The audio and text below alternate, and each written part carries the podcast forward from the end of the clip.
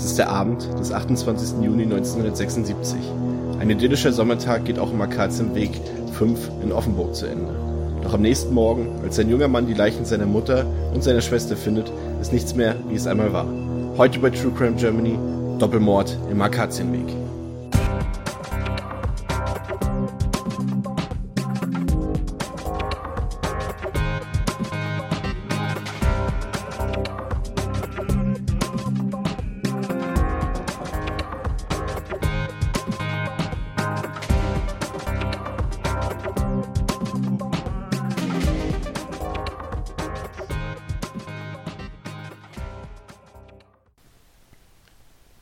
Herzlich willkommen zur 19. Episode von True Crime Germany. Ich bin der Christian und an meiner Seite sind natürlich Dominik. Hallo, hallo, hallo. Stefan. Heyo. Schön, dass ihr da seid. Ähm, zunächst einmal äh, möchten wir uns nochmal ganz ausdrücklich ähm, für unsere Patreon, bei unseren Patreon-Nutzern äh, bedanken, vor allem bei Sebastian, Mike und äh, ganz besonders an Dennis, der hier quasi äh, diesen Podcast fast alleine finanziert und, ähm, und es uns dadurch ermöglicht wurde, dem Pascal, der bei uns ja für das Mastering und Editing zuständig ist, tatsächlich jetzt auch äh, Geld zu überweisen für seine Arbeit und äh, wir den Rest dann auch in Technik stecken können. Ähm, wir werden unsere Aufnahmeprozedur im Herbst dann noch etwas verändern und auch tatsächlich äh, gekaufte Software benutzen, aber dazu bei ähm, passender Stelle mehr. Wir wollen erstmal nochmal ganz herzlich Dominik zu seinem 52. Nee, wie, wie wird der Geburtstag, war das? Ja, 55. 55. Geburtstag äh, gratulieren. Dafür ist dein Körper noch unglaublich toll. Das muss man wirklich an dieser Stelle einfach nochmal betonen. Dankeschön. Ähm, nein, wirklich vom ganzen Herzen alles Gute zum Geburtstag. Danke. Ähm, Dominik, was hast du denn Tolles bekommen zum Geburtstag? Ja, ich denke, also eines der Hauptgeschenke, denke ich, hört man auch schon heute in der Episode. Ähm, und zwar war das eine neue Unterhose. Juhu. Die ich jetzt über, die ich jetzt über den Monitor gezogen habe, um den Klang zu verbessern. Nein, Quatsch, natürlich habe ich äh, von meiner lieben Frau ein neues Mikro bekommen. Oder überhaupt mal ein richtiges Mikro bekommen. Und äh, ja, ich denke, man hört es heute. Ich hoffe zumindest, man hört es. Äh, leider ist jetzt der bisherige Running Gag natürlich ein Stück weit hinfällig mit meinem etwas blechernen Klang. Meine Stimme ist tatsächlich nicht so blechern in echt, aber ich hoffe, für eure äh, Ohren und für euren Hörgenuss wird sich das zum, zum Besseren auswirken. Ja, was habe ich denn noch bekommen? Äh, Sportkleidung von meiner Mutti. Dann hat die mir so einen Kuchen gebacken. Meine Mami macht mir immer ähm, zum Geburtstag so einen Proteinkuchen, der jedes Mal komplett misslingt, was die Optik angeht, aber sehr lecker schmeckt. Sie regt sich dann immer mega auf. Das ist eigentlich auch schon so, ein, so, eine Tradition geworden, dass sie immer irgendwie drei Tage vorher dann den, den Kuchen macht und der besteht halt zum großen Teil aus Quark und dann fließt der Quark irgendwie innerhalb dieser drei Tage immer komplett aus der Form und dann regt sie sich mega auf und, und schreit rum und sagt, ah, ich mach den nie wieder, das ist das Letzte. Und irgendwie ganz, ganz lustig. Es schmeckt dann trotzdem immer gut, aber es sieht halt ein bisschen Picasso-esk aus, sag ich mal. Also ganz lustig. Was habe ich denn noch bekommen? Habe ich noch irgendwas bekommen? Ja, ich bekomme noch ein, ein äh, T-Shirt auch noch, aber das ist noch nicht lieferbar gewesen. Und ansonsten habe ich äh, Getränke und zu essen noch etwas bekommen. Verschiedene Dinge. Wer mich kennt, weiß ja, dass ich gerne trinke und esse. Oder auch beides gleichzeitig. Aber das ist schon ein exklusives Hobby, was du da hast, ne? Trinken und essen, ja. Ja, ja man findet auch kaum Leute, die diese Gemeinsamkeit oder die diese, äh, dieses Hobby mit einem teilen. Das ist schwierig, sich da auszutauschen. Also man, man, manche würden sagen, es ist krank. Ja, das stimmt. Ähm, ebenso krank sind tatsächlich auch äh, unsere neuen Fälle und ich sage bewusst Fälle. Ähm, wir ähm, haben uns tatsächlich dafür entschieden, ähm, in dieser Woche zwei Folgen zu produzieren für euch, ähm, da wir es zwar mit tollen Fällen zu tun haben, aber mit Fällen, die wenig äh, Quellen und wenig Material zur Recherche zu bieten haben. Ähm, deshalb sei es entschuldigt, dass die Folgen wahrscheinlich etwas kürzer als gewohnt sind, aber dafür haben wir halt, ähm, nee, produzieren wir halt zwei Folgen für euch in dieser Woche als Entschädigung und das sollte auch ganz gut klappen. Den Anfang macht dabei ein Fall, ähm, der vor allem durch ähm, seine Geschichte bei Aktenzeichen XY äh, mehr oder weniger bekannt geworden ist und dort zu den berühmten Filmfällen zählt und auch zu den Fällen, an die sich Eduard Zimmermann bis zu seinem Tod äh, immer, ich wollte gerade sagen, immer gerne wieder erinnert hat, aber das äh, wahrscheinlich eher mit, mit ähm, mit Grauen. Äh, ja, worum geht's heute? Es ist der 28. Juni 1976 in Offenburg, im Akazienweg Nummer 5. Die 17-jährige Schülerin und Gruppenleiterin der katholischen Kirche, Renate Spinner, sitzt gemeinsam mit Freunden im Garten und hält eine Besprechung ab. Im Haus der Familie befindet sich die Mutter, die 46-jährige Irma Spinner. Bruder Walter, auch Wutz genannt, ist in die Ortskneipe verschwunden. Am Nachmittag wurde in der Gegend am See ein auffälliger Mann beobachtet, der auch Renate anspricht und ins Kino einlädt. Doch Renate lehnt diese Einladung ab. Gegen 22.30 Uhr verlassen die Freunde allmählich das Anwesen des Spinners. Während Irma Spinner sich zur Ruhe legt, verlässt Renate noch einmal das Haus. Zu diesem Zeitpunkt dringt ein Mann in das Haus der Spinners ein. Er drängt Irma ins Schlafzimmer, fesselt und knebelt sie. Aufgrund sexueller Erregung ersticht der Täter die sich heftig wehrende Mutter. Der Täter verlässt das Schlafzimmer und trifft dabei auf die gerade wieder heimkehrende Tochter Renate. Er will sie zum See zwingen, um sie zu vergewaltigen. Doch Renate kann sich losreißen und nach Hause flüchten. Gegen 23 Uhr hören Nachbarn laute Hilfeschreie in der Gegend. Der Mörder holt Renate ein und bringt sie mit 38 Stichen von allerlei Kücheninstrumenten um. Am Morgen nach der Tat findet der Sohn der Familie, Walter Spinner, die Leichen seiner Mutter und Schwester bestialisch zugerichtet. Die Körper sind unbekleidet, mit Nylonstrümpfen gefesselt und von zig Stichverletzungen gezeichnet. Auch die Tatwerkzeuge liegen herum. Messer, Gabeln, Kartoffelschäler. Ein Anblick, den Walter Spinner nie vergessen wird. Ja, das ist unser heutiger Fall, der Doppelmord im Akazienweg. Ähm, Hinweis an die Zuhörer, vielleicht um das Ganze so ein bisschen zu verbildlichen, könnt ihr euch an dieser Stelle vielleicht mal den Aktenzeichen XY Filmfall ansehen. Äh, Stefan wird euch nachher noch erklären, warum der vielleicht nicht so ganz akkurat ist, wie man vielleicht denken könnte. Aber um sich das Ganze so ein bisschen zu veranschaulichen, wäre das vielleicht ganz gut. Bei mir war es deshalb ähm, tatsächlich so, dass ich diesen Film recht früh gesehen habe vor ich glaube, vielleicht vor zehn Jahren oder so auf YouTube, als sie gerade angefangen haben, diese ganzen XY-Fälle dort hochzuladen. Und ich fand den Film sehr, sehr gruselig, muss ich sagen. Und vor allem dieser Satz, sicher ist nur, dass sich im Haus Akazienweg Nummer 5 ein Verbrechen von beispielloser Grausamkeit zugetragen hat, der jagt mir bis heute noch Gänsehaut auf die Haut. Wie sieht's bei euch aus, Jungs? Ja, ähm, ich habe den zum ersten Mal gesehen und ich finde es eigentlich ganz krass, ähm, so retrospektiv mal diese alten Folgen von Aktenzeichen zu sehen. Äh, und ich fand es eigentlich ziemlich krass, dass ähm, diese Instrumente auf so einem Holzbrett präsentiert wurden und aber auch gesagt wurde, hey, äh, wir gehen hier gar nicht so wahnsinnig äh, tief ins Detail, weil es einfach zu grauenhaft ist, um das hier irgendwie darzustellen oder zu zeigen oder auch nur äh, darüber zu reden, was eigentlich mit den ähm, Opfern passiert ist. Äh, das hat mich mit am meisten beeindruckt.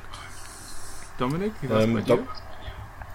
Ja, ähm, zunächst mal, also die Präsentation hat sich für mein Dafürhalten in den Jahren zwischen den 70ern und 90ern, was äh, Aktenzeichen Y angeht, kaum verändert. Also es war auch in den 90ern, als ich angefangen habe, die Serie zu schauen, immer noch so, dass da, ähm, also mit dem Holzbrett, das war jetzt für mich auch das erste Mal, auch Tatwerkzeuge wurden jetzt nicht so häufig in meiner Erinnerung präsentiert, aber das blieb natürlich schon im Gedächtnis, zumal als der Fall äh, zunächst präsentiert worden ist. Man hat die ja am Anfang schon gesehen und ich habe gar nicht erkannt, dass das Küchenwerkzeuge sind. Ich dachte erst, das wäre so ein Schlachterservice, irgendwie so ein Set aus Schlachtermesser und, und so einer ähm, so einer Klammer, mit der man mit der man Bauchwunden offen hält und so. Und ähm, ich habe dann erst nachdem der Fall besprochen wurde und Eduard Zimmermann dann nochmal dieses Werkzeug gezeigt hat, habe ich erst gesehen, dass das Küchenutensilien sind, die zum Teil so stark verbogen waren, dass man die kaum noch als solche erkennen konnte. Und ähm, für mich war auch dieser Fall ähm, oder sticht dieser Fall heraus aufgrund zunächst mal aufgrund seiner äh, Verwirrung, da werden wir gleich noch drauf kommen. Also der Fall ist sehr sehr nebulös und zum anderen auch extrem unheimlich, wie er da präsentiert wurde. Der, der Sprecher aus dem Off und auch die Darsteller und immer so dieses Dunkle, was auch in den äh, XY Folgen immer sehr präsent ist, dass die ähm, Darsteller kaum zu sehen sind bei Nachtszenen und sowas. Also das hat auf mich auch sehr ja, jetzt nicht angsteinflößend, aber doch schon sehr äh, beeindruckend gewirkt und sehr ähm, respekteinflößend. Da muss ich mal zwischenfragen, findet ihr eigentlich, wie findet ihr eigentlich jetzt äh, die Darstellung generell bei Aktenzeichen XY, soweit euch die, äh, soweit euch das bekannt ist, findet ihr das gut, dass, ähm, dass, dass, dass da so eine Art, ja, ich will nicht sagen, eine Art Spannung aufgebaut wird, dass da tatsächlich auch so ein gewisser, zumindest unterschwelliger Entertainment-Faktor vorhanden ist? Ja, auf, also auf jeden Fall wirken die Folgen gerade aus heutiger Sicht teilweise sehr unfreiwillig komisch. Man muss das so ein bisschen ausschalten. Ich kann das ganz gut, weil ich die Folgen halt damals in den 90ern so ein bisschen noch präsent habe, wie sie da aufgebaut waren. Und wie gesagt, der Aufbau war im Grundsatz der gleiche. Die waren auch da schon ein bisschen seltsam bis teilweise unfreiwillig komisch in der Präsentation, was meines Erachtens auch daran lag, dass, halt, dass man halt größtenteils Laiendarsteller verwendet hat. Ähm, klar, wahrscheinlich aus Kostengründen und zum anderen auch der Authentizität wegen, aber es waren halt ehrlich, ehrlicherweise nicht immer die besten Schauspieler. Da waren halt mal ein paar äh, Haspler drin, die wollten dann teilweise natürlich wirken in ihrem äh, Duktus, in ihrer, in ihrer, in ihrem Sprachrhythmus. Es hat aber dann eher so ein bisschen gewirkt, als wüssten sie jetzt nicht, was sie sagen wollen oder sollen. Und ähm, ich konnte das aber immer ganz gut ausschalten, weil ich eben diese Serie in einer Zeit gesehen habe, in der mir sowas nicht aufgefallen ist. So als zehn oder als acht, neunjähriger, wenn man das das erste Mal irgendwie mitgucken darf. Am Freitagabend ist das, glaube ich, damals auch immer gelaufen ähm, dir fällt sowas nicht auf. Du bist dann beeindruckt von dieser Präsentation und von dem, von diesem ernsten Ton und auch die Musik war ja immer so, so einprägsam, gerade am oh, Anfang. Ja. Das, das hat einen ja schon in die Stimmung versetzt und dann gingen die, gingen meistens die Folgen auch recht unheimlich los und hatten dann irgendwie noch einen Mord oder irgendwas mit drin und dann ist dir sowas nicht aufgefallen und deswegen, ähm, man fühlt sich, wenn man das von damals kannte, finde ich zumindest, auch wenn man jetzt die Folgen wieder anschaut, so ein bisschen in die damalige Zeit zurückversetzt und ich kann das ganz gut ausblenden und äh, mich dann auf den Fall konzentrieren. Und wenn man sich darauf einlässt und es so ein bisschen außer Acht lässt, dann funktioniert auch dieser, diese leicht unheimliche Unterhaltungskomponente, die XY ja immer hatte. Die, die Fälle waren ja nie 100% nüchtern präsentiert, sondern die waren ja immer mittel bis teilweise auch sehr stark dramatisiert um auch einen wertend gewissen, auch teilweise. Genau, wertend auch und äh, auch um, um einen gewissen Unterhaltungsfaktor zu erzielen. Man, man, ansonsten liest man halt die Zeitung und liest den Artikel dort oder irgendwas. Man wollte ja auch unterhalten werden. Das war ja immer so ein bisschen wie Krimi mit dem, mit dem Nervenkitzel in Anführungszeichen im Hintergrund, dass der Fall halt echt ist, dass es nichts, nichts Fiktives ist, sondern dass sich das wirklich so zugetragen hat. Stefan, du bist ja nicht so Aktenzeichen XY-affin, wie ich mitbekommen habe. Ähm, auf welchen Eindruck machen, gerade ohne vielleicht diese Kindheitserfahrung, die dir in dem Fall dann fehlt, äh, welchen Eindruck machen diese vor allem diese Präsentation der Filmfälle auf dich? Ich finde es eigentlich ganz in Ordnung, weil ich aus der Zeit, also der Fall, den wir jetzt gerade besprechen, ist ja in den 70ern passiert, halt generell gerne Filme auch gucke, weil das irgendwie so einen ganz einfältigen Charme hat teilweise. Ich finde es aber auch überhaupt nicht problematisch, dass das quasi wie so ein Narrativ aufbereitet wird und dass es halt eine Geschichte ist, die man erzählt, um die Leute dann auch irgendwo zum Einschalten zu bringen, weil letztlich dient es ja einer guten Sache, denn je mehr Leute letztlich zuschauen, desto wahrscheinlicher ist es, dass irgendwie vielleicht doch viele Hinweise bei einem bestimmten Fall eingehen und dann vielleicht auch aufgrund von dieser Einsendung ein ähm, Ermittlungsergebnis erzielt werden kann. Von daher finde ich das so vom, von der Wertung her überhaupt nicht problematisch. Ähm, bei dem Fall fand ich das halt auch alles völlig in Ordnung, wie das dargestellt wurde. Man wird sicherlich auch in diese alte Zeit so ein bisschen zurückversetzt. Ähm, und äh, viel spannender finde ich dann eigentlich immer die Polizeimenschen, die dann quasi vor Ort sind und dann aber in ihrem, in diesem klassischen Duktus, in dem man dann so ganz jedes Wort abwägend, ganz akkurat was ähm, präsentiert. Das fand ich immer, ist immer ein ganz schöner Kontrast zu diesen Laiendarstellern, die da selber dabei sind. Ähm, das weiß ich tatsächlich auch aus eigener Erfahrung, weil in der Zeitungsredaktion meiner Mutter mal auch ein Einbruch äh, passiert ist und dann auch Aktenzeichen XY da war und der Redakteur dann selber äh, den, den ähm, Einbrecher oder Tatverdächtigen dann gespielt hat. Also da kamen gar keine extra Schauspieler, Ach, sondern das war er selber, der dann irgendwie im Treppenhaus da runterspringen musste auf der Flucht. Das äh, keine Stuntmen, sondern ganz authentische, normale Leute. Ähm, ja, also finde ich aber auch ganz gut, dass das halt so ein bisschen erdet und dass das halt so ein bisschen amateurhaft rüberkommt, weil es geht ja im Prinzip dann wirklich nur um die Sache und um Fakten und irgendwo auch um, um Unterhaltung. Von daher finde ich es eigentlich ganz in Ordnung und auch wichtig. Es, es gab ja auch mal so, ein, so, ein Spezi so eine Spezialsendung, irgendwie Eduard Zimmermanns größte Fälle oder sowas, kann man sich auch, glaube ich, bei YouTube angucken.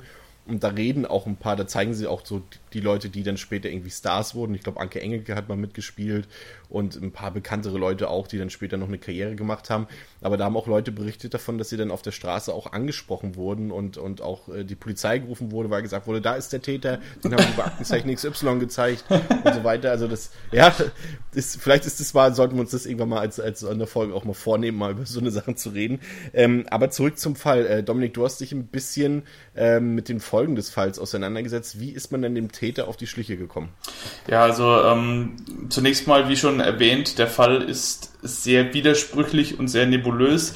Ich fand auch ganz gut an der ähm, Aktenzeichen XY-Folge dieses Mal erkennbar, dass XY halt auch kein 100% Faktenbericht ist, sondern da werden halt dann auch teilweise vielleicht Fakten anders dargestellt, ähm, von der Polizei vielleicht auch ein bisschen anders ähm, weitergegeben. Dann fehlen teilweise vielleicht auch Fakten, dann wird ein bisschen was verändert und dazu erfunden. Ich möchte nicht ähm, komplett ausschließen, dass da vielleicht auch mal Fälle zugunsten der Unterhaltung leicht verändert worden sind. Also ich unterstelle. Wobei es natürlich, warte mal kurz, es kann natürlich, also jetzt meine Vermutung, dass natürlich vielleicht auch die Polizei aus ermittlungstechnischen Gründen vielleicht manche Sachen äh, vielleicht dem Fernsehen auch vorenthält, die dann vielleicht schon zu wichtig sind oder irgendwie den Täter einen Hinweis geben könnten, dass man ihnen schon auf der Schliche ist oder sowas. Kann natürlich auch sein. Also das ist, das ist klar. Ich meine, man muss sich ja äh, vor Augen halten, das sind alles laufende Ermittlungen, die da ähm, präsentiert werden bei Aktenzeichen XY. Und natürlich werden da Fälle, die vielleicht auch zur Ergreifung oder Fakten, die auch zur Ergreifung des Täters führen und die vielleicht auch dazu dienen, mögliche äh, Betrüger und äh, Trittbrettfahrer dann zu entlarven, äh, die werden da natürlich nicht breitgetreten, das ist ja ganz klar. Aber so ein Fall äh, in der Grausamkeit und mit der Härte, äh, hat ja auch Eduard Zimmermann im Beitrag gesagt, war bis dato noch nicht ähm, präsent bei Aktenzeichen. Und sowas führt natürlich dann auch zu einer entsprechenden Ermittlungsarbeit. In dem Fall war es so, man hat eine 30-köpfige Sonderkommission gegründet, hat auch wirklich versucht, zur damaligen Zeit alle möglichen Hebel in Bewegung zu setzen. Also man hat Handzettel verteilt, wo nach dem Täter gesucht worden ist, Flugblätter hat man verteilt, man hat im Funk und im TV ähm, versucht, dort die Werbetrommel zu rühren, damit sich Leute melden, die vielleicht was gesehen haben. Ähm, auch die Nachbarn waren ja sehr stark involviert, aber die waren halt alle so ein bisschen, ähm, auch, haben sie auch teilweise widersprochen und hatten dann halt auch ähm, den Verdacht, dass die Dinge, die sie vielleicht gesehen haben, sich doch anders dargestellt haben. Äh, Gerangel auf der Straße kann ja auch was Freundschaftliches oder irgendwie ein Spaß sein und muss nicht immer irgendwie ein Kampf auf Leben und Tod sein. Sowas ist dann immer schwierig. Aber man hat wirklich versucht, ähm, alle möglichen Mittel zu mobilisieren. Man hat auch eine Belohnung ausgesetzt, eine ähm, auch für damalige Verhältnisse recht niedrige Belohnung von 3000 D-Mark, die man dann aber nach Ausbleiben sachdienlicher Hinweise auch auf 10.000 D-Mark erhöht hat was für damalige Verhältnisse schon, ich würde jetzt sagen, Mittelfeld äh, ist. Also was, was so die Höhe der Belohnungen also wäre angeht. heute, wenn man das in Euro umrechnet, wäre es selbst für heute noch wirklich eine knapp überdurchschnittliche Belohnung. Mich wundert das tatsächlich, auch das wäre mal interessant in diesem Podcast zu klären, da müssten wir uns vielleicht dann doch mal einen Experten äh, dazu holen, wie denn solche ähm, Summen zustande kommen, weil du hast es ganz öfter mal so, dass relativ kleinere Delikte zu hohen ähm, äh, zur hohen Belohnung führen, aber manchmal hast du einen, einen fünffachen Mord, wo trotzdem nur 2000 Euro bei rauskommen. Das würde mich wirklich mal interessieren, ähm, wie das zustande kommt. Ich meine, vielleicht weiß es auch jemand von euch. Also ich könnte mir höchstens vorstellen, dass das vielleicht auch mit der Faktenlage zu tun hat. Wenn die Polizei an sich schon viele Hinweise und viele äh, Spuren und sowas für den Fall hat, dann werden sie wahrscheinlich nicht wirklich viel noch ausloben, weil man sich dann nicht allzu viel äh, davon verspricht, warum sie jetzt hier erst 3000 äh, angesetzt haben und es dann später noch auf 10.000 erhöht haben. Erschließt sich mir auch nicht, weil die Faktenlage von Anfang an oder die, die Spurenlage von Anfang an relativ dünn war. Man hatte die, die, die Tatwerkzeuge, ähm, die, von denen wir vorhin schon berichtet haben, die hatte man gefunden. Man hat ein Küchenmesser gefunden mit abgebrochenem Griff, was man dann später auch äh, verfolgen konnte, dass es sich halt um einen bestimmten Typ eines Küchenmessers handelt. Aber ich meine, es war jetzt nichts, nichts Besonderes und Küchenmesser haben wahrscheinlich, äh, keine Ahnung, wie viele hunderte, hunderttausend Haushalte damals gehabt.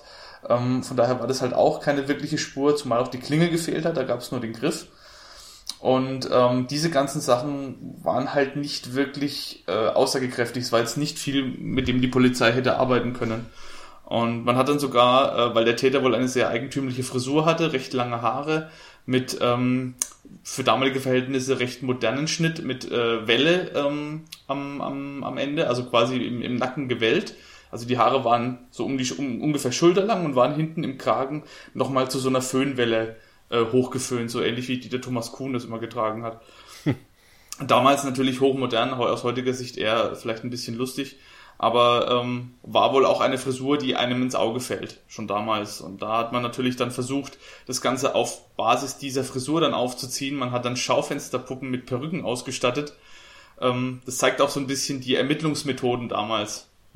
Das war wohl auch gang und gäbe, dass man vielleicht auch mal outside the box, wie man so schön sagt, auf, auf Neudeutsch, da versucht hat zu ermitteln und mit Schaufensterpuppen gearbeitet. Man hat das erste vierfarbige Fahndungsbild in der deutschen Geschichte rausgebracht.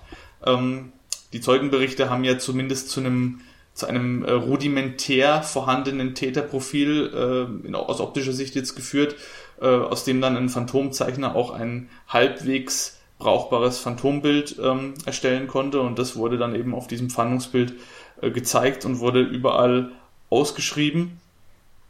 Auch die Ermittlungen aus Aktenzeichen verliefen jedoch erfolglos. Also weder die Flugblätter noch die Fahndungsbilder noch alles andere, was die Polizei versucht hat, führte zu wirklich sachdienlichen Hinweisen.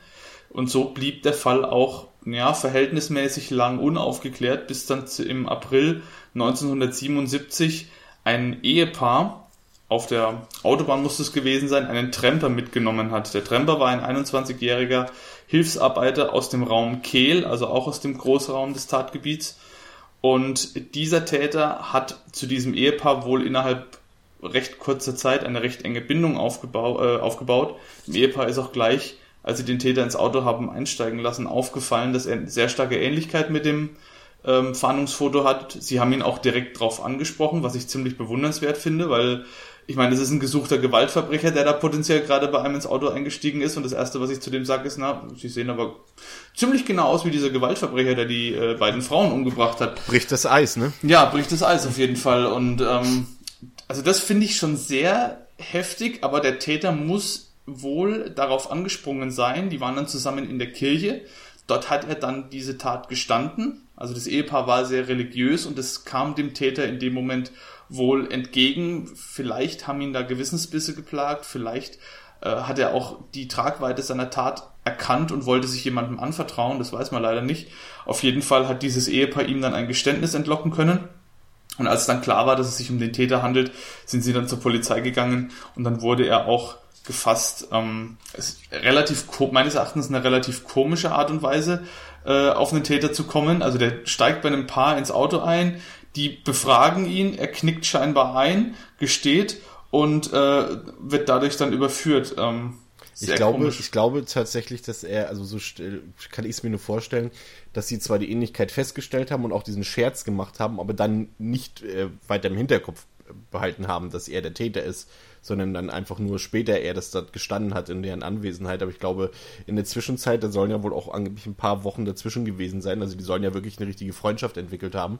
Ähm, und dass es dann einfach rausgeplatzt ist aus ihm sozusagen. Aber ich glaube, in dieser Zwischenzeit hat äh, das Ehepaar, was ihn als Tramper mitgenommen hat, jetzt nicht unbedingt daran gedacht, dass er der Mörder ist in dem Fall. Weil das wäre selbst, also ich glaube, für Privatpersonen ein bisschen zu gefährlich, glaube ich. Ja, also das, das, stimmt schon. Es hat, sich, es hat sich über einen längeren Zeitraum hingezogen, aber man findet speziell zu dem Fall und natürlich auch zu solchen Sachen allgemein wenig Details. Wie sich das genau zugetragen hat, wird niemand mehr erfahren. Dieses Ehepaar äh, ist nicht an die Öffentlichkeit getreten es gibt keine Berichte darüber, deswegen kann man da wirklich nur spekulieren, wie sich das genau zugetragen hat, wie die sich angefreundet haben, wie die zueinander eine Bindung aufgebaut haben, wie es dann zum Geständnis gekommen ist und wie er dann auch wirklich gefasst worden ist. Das wird halt wirklich alles nur äh, in den vorhandenen Berichten mit ein paar Sätzen, mit ein paar wenigen Sätzen abgefertigt und so bekommt man leider kein genaues Bild und kann halt wirklich nur spekulieren, wie sich sowas genau dann zuträgt. Aber es ist schon sehr interessant, ähm, dass ein Paar ein sehr religiöses Paar sich scheinbar mit einem Mörder anfreundet.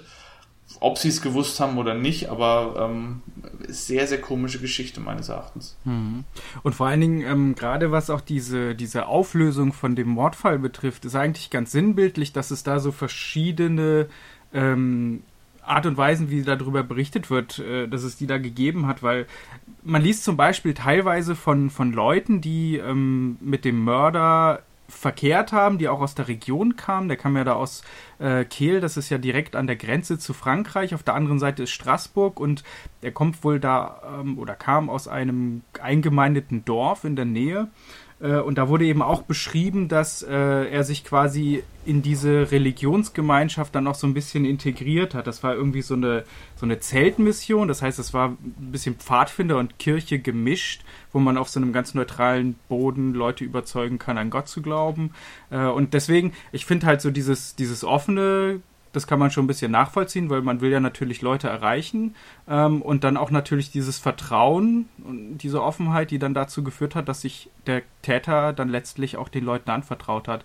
Aber dieses Problem mit der Darstellung von den ganzen Fakten, das haben wir eigentlich auch beim Tathergang und das ist eigentlich schon unser nächstes Thema, nämlich ähm, wie sich eigentlich die Darstellung von den einzelnen äh, Details und auch von dem, von dem Ablauf an dem Abend sehr stark unterscheiden und auch äh, von Aktenzeichen XY. Äh, zu dem Zeitpunkt waren halt einfach noch gar nicht alle Fakten überhaupt auf dem Tisch.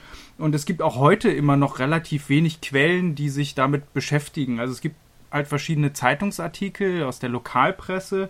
Äh, wir haben dann auch noch mal von einem Polizisten aus Berlin, der sich da eine Urteilsabschrift von einem Kollegen aus Offenburg besorgt hat, äh, um einfach mal so diesen ganzen Tathergang zu rekonstruieren und um auch vielleicht noch mal darzustellen, wo eigentlich die äh, großen Differenzen und Unterschiede ähm, an diesem Abend äh, gewesen sind. Zum Beispiel wird bei Aktenzeichen XY, dadurch, dass natürlich der Täter auch noch nicht bekannt ist, ähm, hat man die Information einfach noch gar nicht, dass der eigentlich so, so eine Art Tagelöhner war. Der hat gearbeitet, hat schon tagsüber äh, Bier getrunken und hat dann wohl in der Mittagspause, während er noch mehr Bier getrunken hat, beschlossen, dass er einfach mal blau macht also er muss da in dieser Region gewesen sein und ist dann an diesen Gifitzsee gefahren, um dort eben Mädchen und Damen beim Baden und beim Umkleiden sich anzuschauen. Also der hatte da schon so ein ganz konkretes Motiv und hier unterscheiden sich eigentlich auch schon wieder die Darstellung von dem ähm, von dieser Abschrift, von der Urteilsabschrift und den äh, Details, die in den Zeitungsartikeln erwähnt werden. Nämlich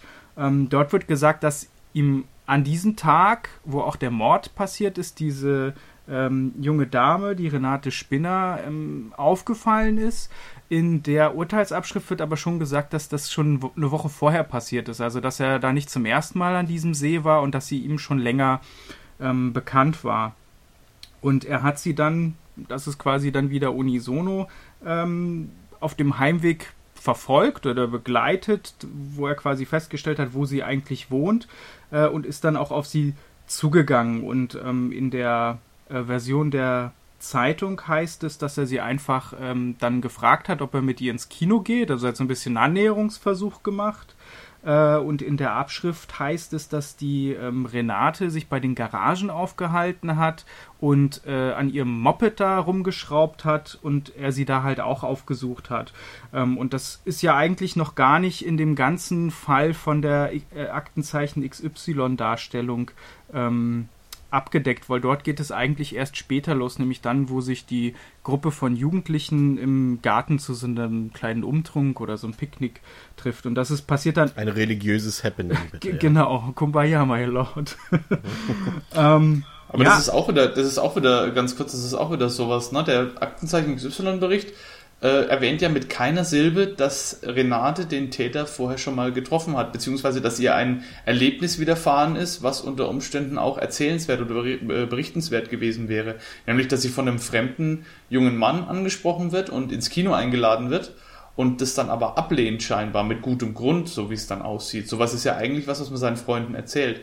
Und das verschweigt ja. der Bericht halt komplett. Ja also ich kann, das kann ja eigentlich auch nur so entstanden sein, dass es irgendjemandem aus dem Freundeskreis erzählt haben muss. Ne? Anders kann ja die Information ja auch gar nicht entstanden sein eigentlich. Irgend, irgendwer muss es gewusst Achso, haben. Achso, na gut, der Täter, ja, gut, der, der, Täter selbst. Wenn es der, der, Täter, wenn es der Täter gestanden hat, ja, aber ich meine, warum, es hatte ja, es hatte ja für die Tat an sich keinerlei Bewandtnis mehr dann. Also ich meine, klar, er hat sie vorher angesprochen, aber wenn er sie, wenn es wirklich so war, dass, sie vorher, dass er sie vorher schon gekannt hat, dann war ja dieses eine Erlebnis, nämlich, dass er sie gefragt hat, ob sie äh, mit ins Kino geht und sie es verneint hat, nicht unbedingt maßgeblich ähm, für die Tat. Also es, es, war ja jetzt kein Motiv für ihn zu sagen, okay, die geht jetzt nicht mit mir ins Kino, dann bringe ich sie um, sondern das ist ja wahrscheinlich dann länger gereift, diese Idee, so wie es die Fakten zumindest nahelegen.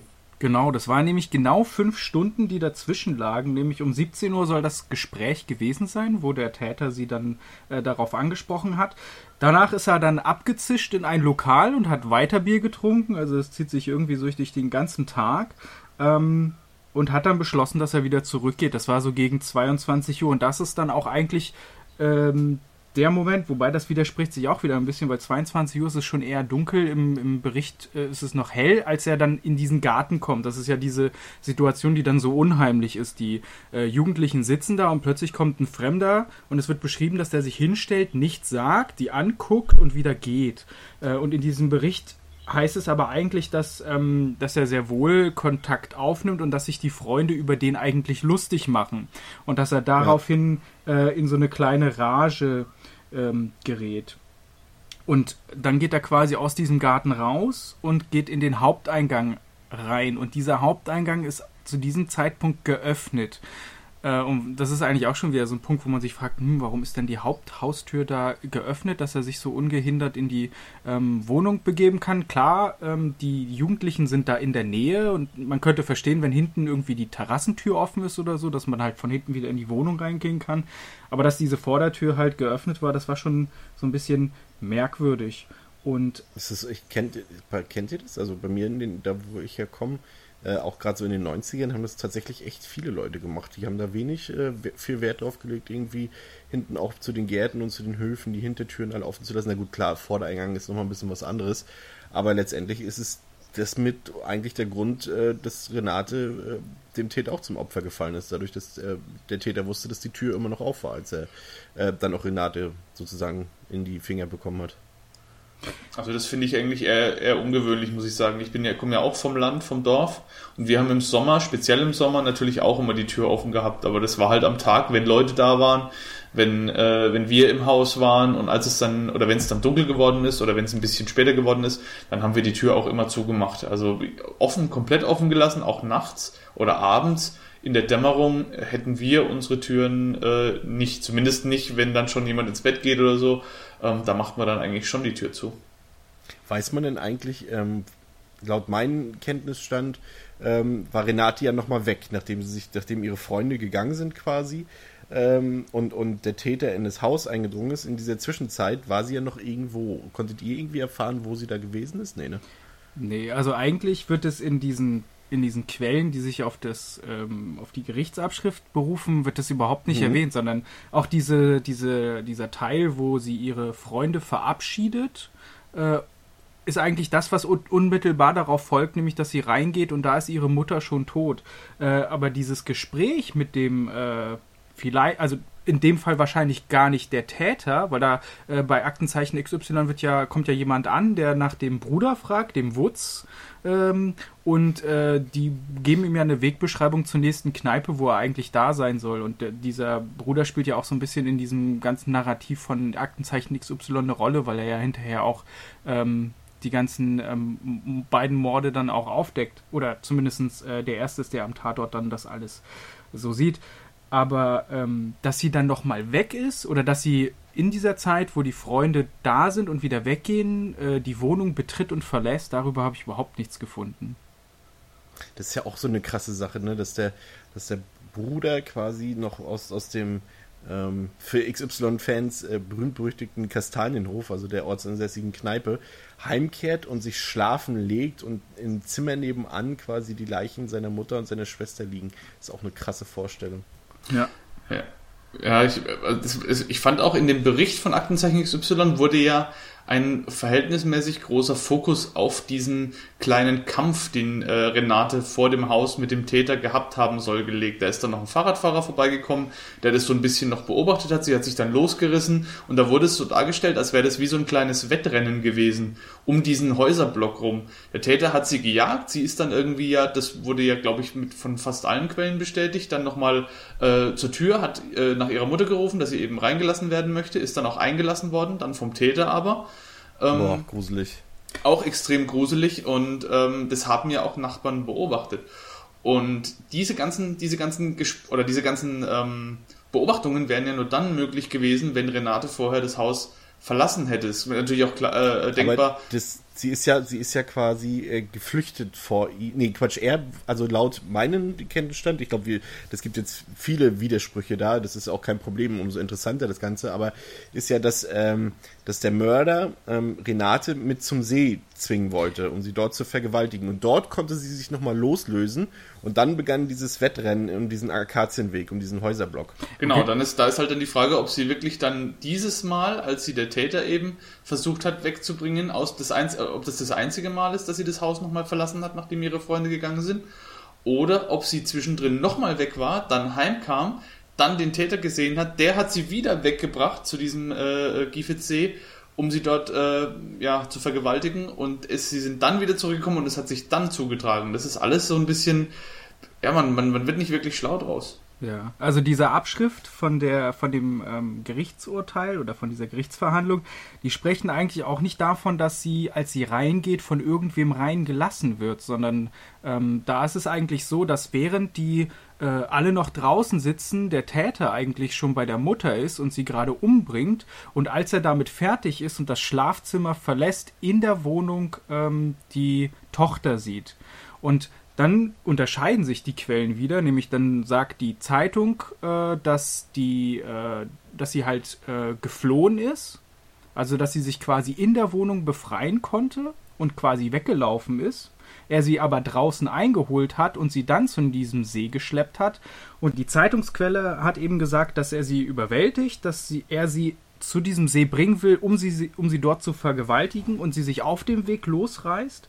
Und ähm, die Abschriftsquelle sagt, dass ähm, er sie quasi im Haus überwältigt, aber dass sie da noch fliehen kann und rausgeht und er sie unterwegs äh, dann erst zum Greifen bekommt und dann trotzdem aber zu diesem See geht.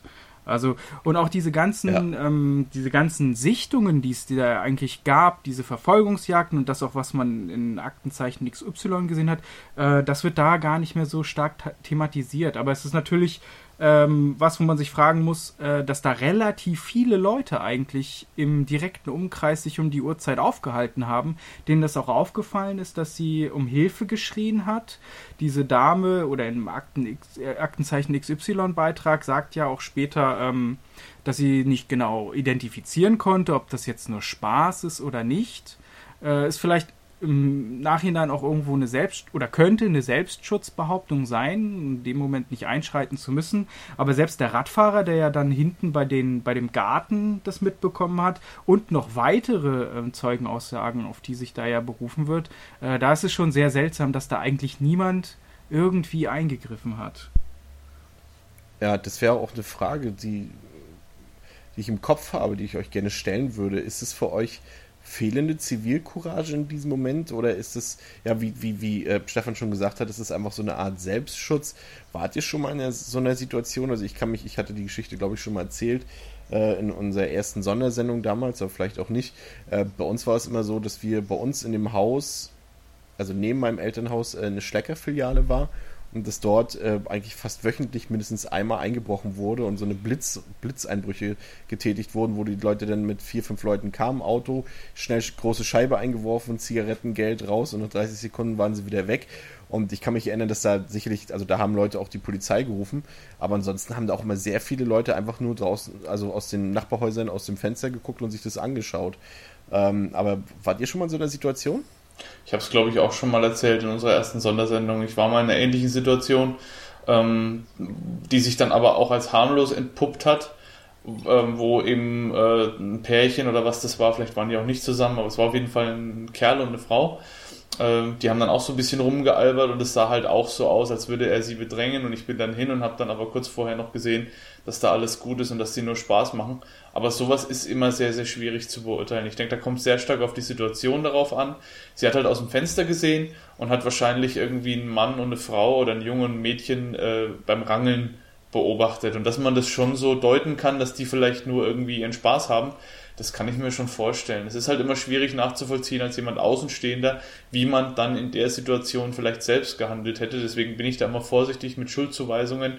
Aber klar, natürlich ist es möglich, dass ich vielleicht ein schlechtes Gefühl hatte, ein ungutes Gefühl und gedacht hat, nee, bevor ich jetzt da die Polizei rufe, dann gibt es wieder Gerede in der Nachbarschaft und irgendwie dann denken alle, ich stehe nur am Fenster und, und gucke hier irgendwie runter und so. Es ist ja auch ein Stück weit selbst entlarvend, ne, wenn man dann irgendwie Aber sagt die Polizei steht. ja selbst lieber einmal mehr als einmal zu wenig. Das ist, das ist richtig, aber wie es halt in so kleineren Gemeinden auch oft ist, da geht es viel auch um Ansehen und dann einmal irgendwie die Polizei gerufen und dann von wegen äh, vielleicht im nächsten, äh, bei der nächsten Dorfversammlung dann die äh, so und so, die ruft ständig die Polizei, was ist mit der los, die spinnt doch oder so.